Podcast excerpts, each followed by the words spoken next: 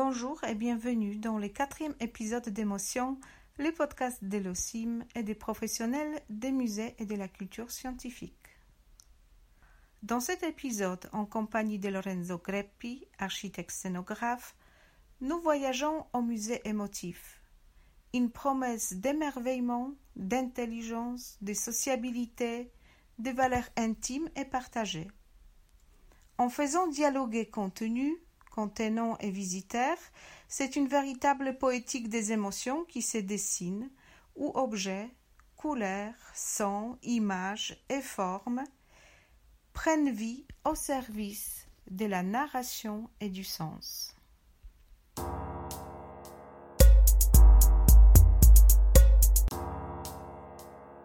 La place des émotions dans la scénographie muséale est un thème qui me passionne et justement m'émotionne à chaque fois que j'aborde un nouveau projet dans le cadre de mon activité de scénographe de musée et d'exposition.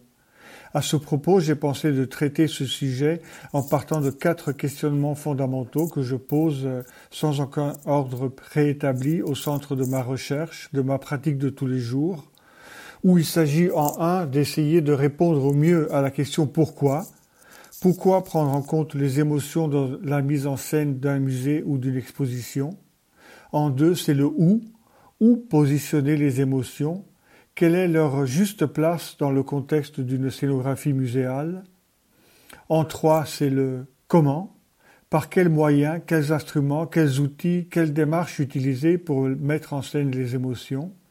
Et finalement, en quatre, c'est le qui quels sont les acteurs qui mettent en place les émotions? Quel est leur rôle? Où il est euh, tout à fait évident que l'ensemble de ces réponses doivent passer par des aspects de mesure, de cohérence, de, pertinence, de justesse dans la transcription formelle des contenus en dialogue avec le conteneur et le public, aspects qui ne sont pas euh, quantifiables ni peuvent être encadrés à l'intérieur de formules prêtes à porter, mais doivent au contraire se décliner continuellement, cohabiter au cas par cas avec la fantaisie, la créativité, l'imagination et l'imaginaire, sans jamais oublier le bénéfice du doute. Répondre à la première question pourquoi, pourquoi prendre en compte les émotions, signifie partir du fait qu'elles occupent dans ma pratique professionnelle une place tout à fait fondamentale qui part de la de conviction euh, personnelle concernant d'un côté la fonction et le rôle du musée et de l'autre l'importance des émotions dans notre vie de tous les jours, mais aussi et avant tout de la constatation maintenant largement reconnue que les émotions sont à la base de tout processus cognitif d'apprentissage et que science, neurosciences, philosophie et bien d'autres disciplines ont confirmé l'existence de formes d'intelligence émotionnelle ou pour mieux dire d'intelligence émotive liée à l'intuition, à la simplicité, l'empathie, la mise en confiance et précisément aux émotions. Et c'est bien pour cette même raison que je préfère parler du musée émotif plutôt que de musée émotionnel, dans le sens de musée capable de susciter, de faire vibrer les émotions, mais aussi et avant tout de musée capable de s'émotionner, de s'animer, de s'émouvoir eux-mêmes. La deuxième question est où placer les émotions? Quelle est leur juste place dans le contexte d'une scénographie muséale? Et à ce propos, je pense qu'il faille avant tout définir quelle est la position du visiteur vis-à-vis d'un parcours d'exposition. Une position qui, à mon avis, n'est plus rigidement subordonnée à la prédominance de l'objet et de l'œuvre d'art comme dans les aménagements classiques de biens de musée, ni au contraire soumise à la supposée nouvelle centralité du public comme improprement soutenue par une bonne part de la culture disciplinaire contemporaine, mais une position qui rentre et se situe dans le vif d'un dialogue permanent, subtil, entre forme et contenu, objet et mise en scène, euh, collection et scénographie. Et dans cette perspective, je pense que les émotions occupent stratégiquement une place centrale vital, se situant au cœur du rapport dialectique entre contenu, conteneur et visiteur, pour devenir les protagonistes à part entière de sens et de narration. Ceci dans un cadre flexible, souple, de mouvement, de mesure et d'équilibre qui conditionnent et guident mon travail, tout, tout particulièrement quand il s'agit de rentrer en contact avec des récits personnels, de raconter des mémoires, des histoires de vie, de mettre le visiteur en lien direct avec des contenus confidentiels, souvent intimes, fragiles, comme j'ai essayé de faire dans mon travail pour la nouvelle scénographie du musée de la résistance nationale qui vient de s'ouvrir à Champigny-sur-Parne, aux portes de Paris, et dont vous pourrez voir quelques images à partir euh, de la plateforme de l'OSIM.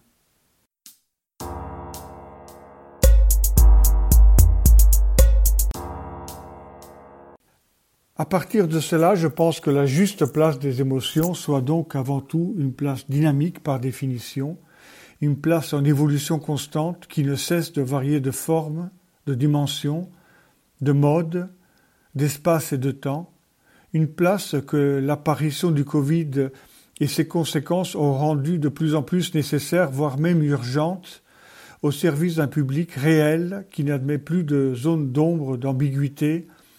de fake news de dimension inutilement virtuelle et spécieusement artificielle, mais qui, au contraire, est en quête de vérité profonde, d'émotions signifiantes, de valeurs authentiques et partagées, d'espace-temps de sociabilité et d'échange.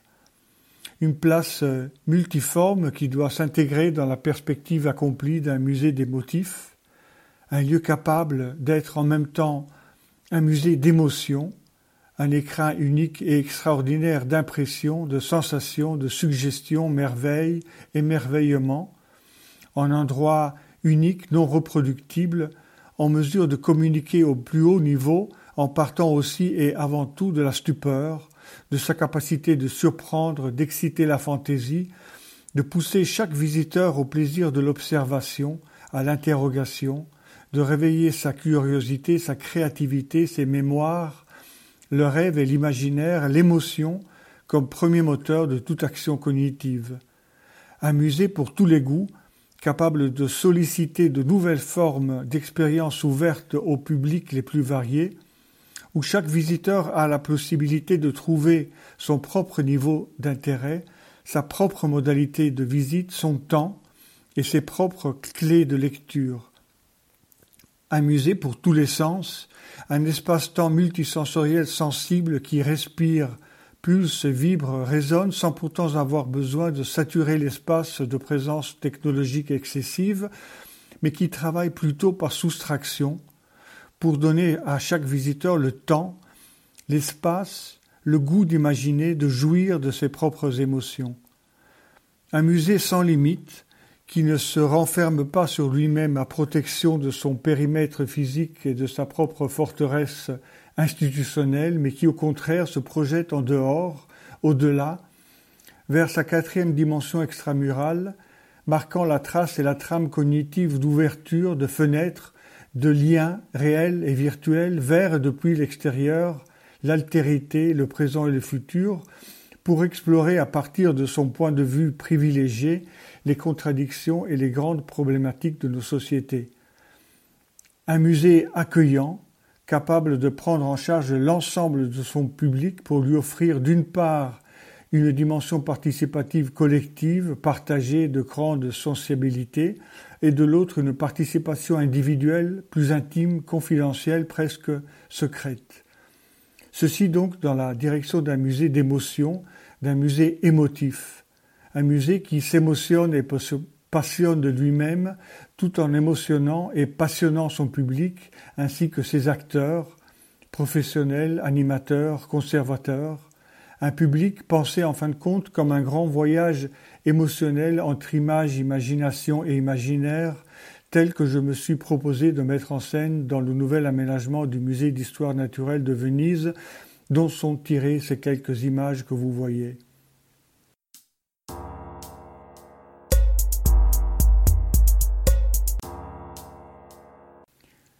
Un voyage émotionnel qui n'admet cependant pas de tricherie, de raccourcis, d'astuces, mais qui au contraire impose un pacte de confiance partagé entre le musée et son visiteur, un pacte de vérité réciproque qui devient d'autant plus fort, plus nécessaire et plus urgent en cette période de distancement social, d'éloignement, de perte de repères identitaires, qui ne se construit pas à partir de slogans ou d'artefacts, mais se base sur une pratique de justesse, de cohérence entre les contenus culturels assignés, leur transcription en termes scénographiques et la poétique des émotions. La troisième question, c'est comment, par quels moyens, quelles approches utiliser pour mettre en place les émotions dans l'aménagement d'un musée ou d'une exposition? Personnellement, je pars tout d'abord de la vision d'une scénographie concrètement multimédia, une scénographie qui se propose donc d'utiliser au mieux et de manière cohérente l'ensemble des langages, des instruments, de tous les outils offerts par la communication contemporaine, ceci dans le contexte d'une pratique multidisciplinaire intégrée entre mise en scène et mise en lumière, aménagement, graphisme, identité visuelle et communication, système audiovisuel et système interactif, spatialisation sonore, interface, micro-aménagement et soclage, où l'objectif n'est pas tellement ou seulement celui de réaliser une belle scénographie, mais bien davantage de réaliser une scénographie efficace au service des contenus et de la poétique des émotions. Sans pouvoir rentrer ici dans tous les détails de cette démarche, je me limite à citer dans le désordre quelques aspects que je considère comme les plus, euh, les plus importants, les aspects de la communication dans le choix d'un vocabulaire pertinent de formes, d'éléments, d'outils, de techniques intégrées entre son et silence, plein et vide, ombre et lumière, pause et séquence,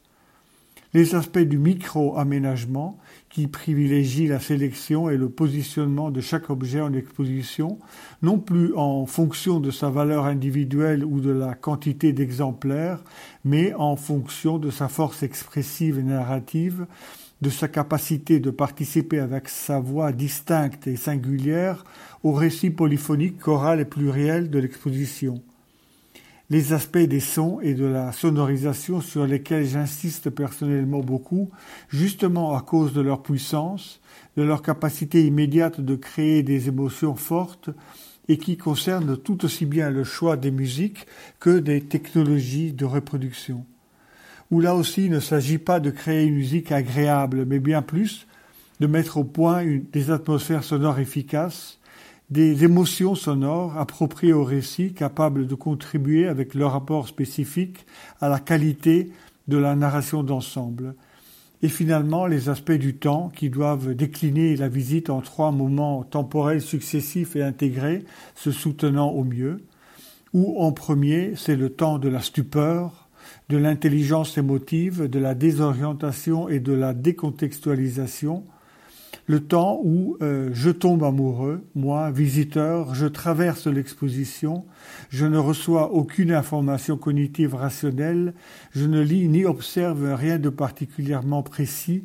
mais les choses, les objets, formes, couleurs, sons, atmosphères, images viennent vers moi et m'émotionnent. En deuxième, c'est le temps de l'analyse, de la prise en compte, le temps de l'amour. Les émotions me captivent, me fascinent, me donne envie d'enquêter, d'essayer de comprendre, d'en savoir plus, d'aller au-delà. Le temps de ma visite se dilate, se fractionne, augmente, ralentit, s'allège, se commence à m'attarder.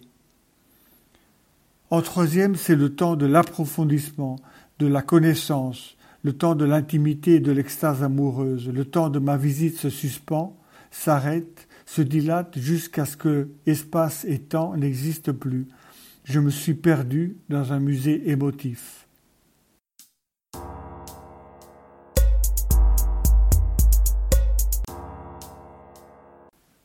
La quatrième question est le qui. Quel est le rôle de chacun des acteurs concernés par un projet muséal dans la mise en place des émotions, où il s'agit de mettre au point un processus continuel d'échange, de dialogue, de cohabitation qui doit mettre chaque professionnel au service de la narration et du sens, au-delà de toute euh, ambition personnelle. Pour ce qui concerne le rôle du scénographe, ceci veut dire partir d'une forte vocation à l'écoute qui s'exprime à travers un travail de transcription en termes scéniques des contenus assignés, en dialogue avec le conteneur et le public.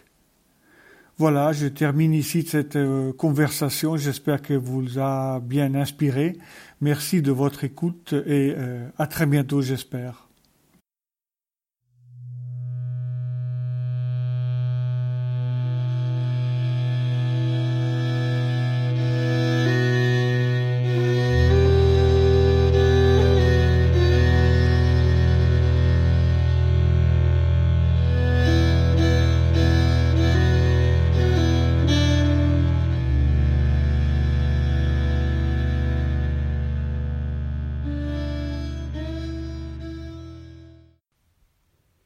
Merci infiniment à Lorenzo Greppi pour ce voyage émotionnel au musée.